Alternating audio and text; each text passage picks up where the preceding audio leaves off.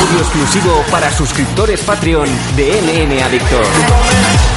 Hola, hola, ¿cómo estáis? ¿Cómo estáis afrontando estas fechas navideñas? ¿Cómo lo estáis llevando?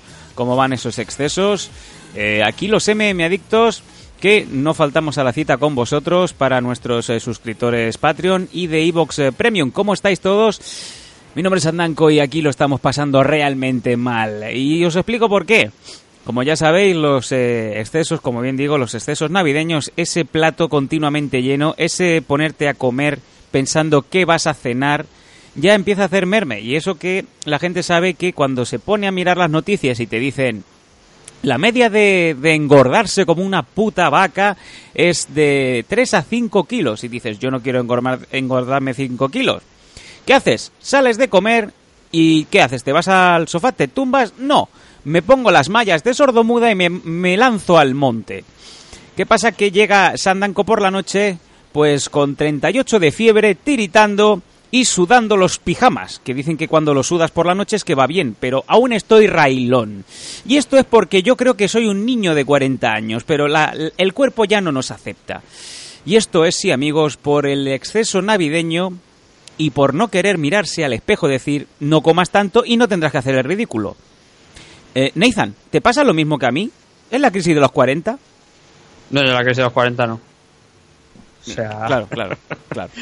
pero sí que es verdad que la Navidad pues me tienen un poco hasta, hasta los huevos. Fíjate tú, eh, eh, el otro día, pues obviamente por, por el tema de la Nochebuena y tal y cual, no estuve aquí en casa, estuve en un pueblo eh, conocido más como el pueblo de Santiago Abascal.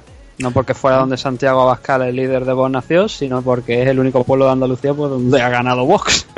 Oh, oh. Yo, claro, yo cuando entré allí, yo me lo habían puesto tan mal y tan de esto, yo me imaginaba que allí iba a ver a, Santi a Santiago Abascal eh, sin camisa montando a caballo, quemas de libros, palizas a inmigrantes, cosas así, ¿no? Lo típico de, pues, que nos han estado vendiendo durante los últimos años en, Vo- de, en Vox. Y parece que al final ni no había ni banderita española, ¿no? Madre de Dios. Con lo cual fue un poco como, pues joder, al final tanto que han criticado y, y parece que todo sigue igual. Que aquí no, no ha cambiado nada. Vaya.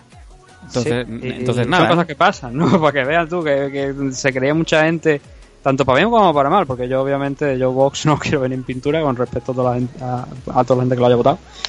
Pero es un poco como, al final no pasa nada, ¿sabes? Al final Mm. mucho tremendismo, mucho de esto, pero al final todo queda igual.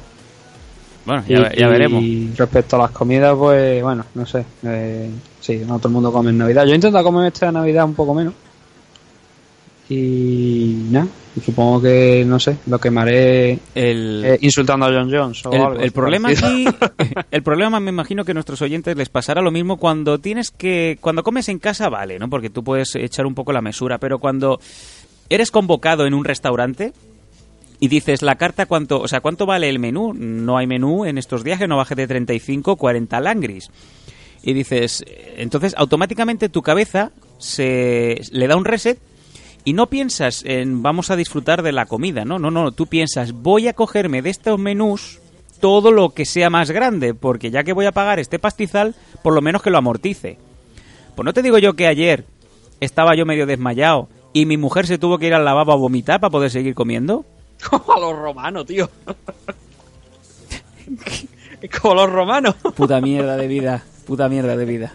Los Eso sí- romanos en la antigüedad hacían eso, tío. Se hinchaban a comer y, y luego llegaba un punto donde no podían comer más, que hacían vomitar y seguían comiendo. Sí, sí, pues eso es lo que Para hizo. eso estaban los vomitorios, de hecho, de los Sí, sí. de los de los ¿cómo se llama? cojones de Los circos romanos. sí eso de los circos romanos ¿sí? del, del coliseo y esas cosas de los teatros romanos sí. Cabe decir que luego, pues para un poco para amortiguar el golpe, me robé todos los vasos de chupito, que eran muy graciosos.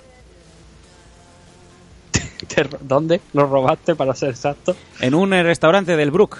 Por cierto, era un restaurante regentado por gente de la CUP.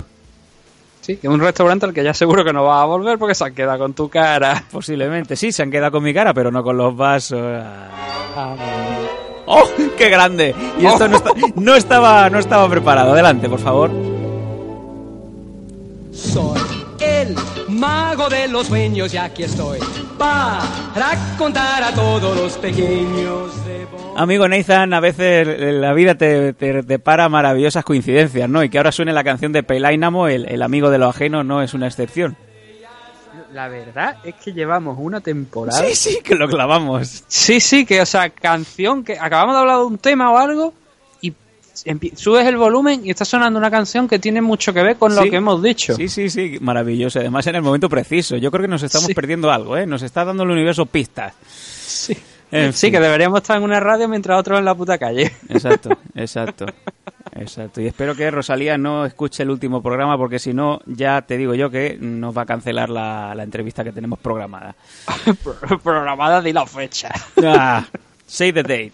Bueno, vamos, vamos a comentar con vosotros eh, la previa de, UFC 232 que se va a celebrar este próximo fin de semana. Es un evento muy muy importante, pero no exento de no exento de polémica. Ha habido muchísima polémica estos días y yo os digo, menos mal, porque me imagino que vosotros no sois el caso, menos mal que no os habéis comprado billete y entradas para ir allí, porque ahora mismo estaríais en la tesitura de yo qué coño voy a hacer en Las Vegas cuando en Las Vegas va a pasar una bala de paja, porque el evento se ha trasladado a Los Ángeles.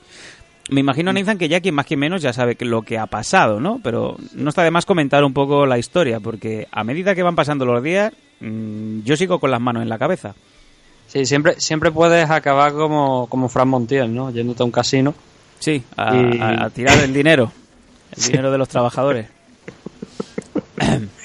A ver, el tema, eh, yo creo que como tú has dicho, ¿no? Ahora mismo ya prácticamente todo el mundo sabe pues lo que ha pasado con, con John Jones, ¿no?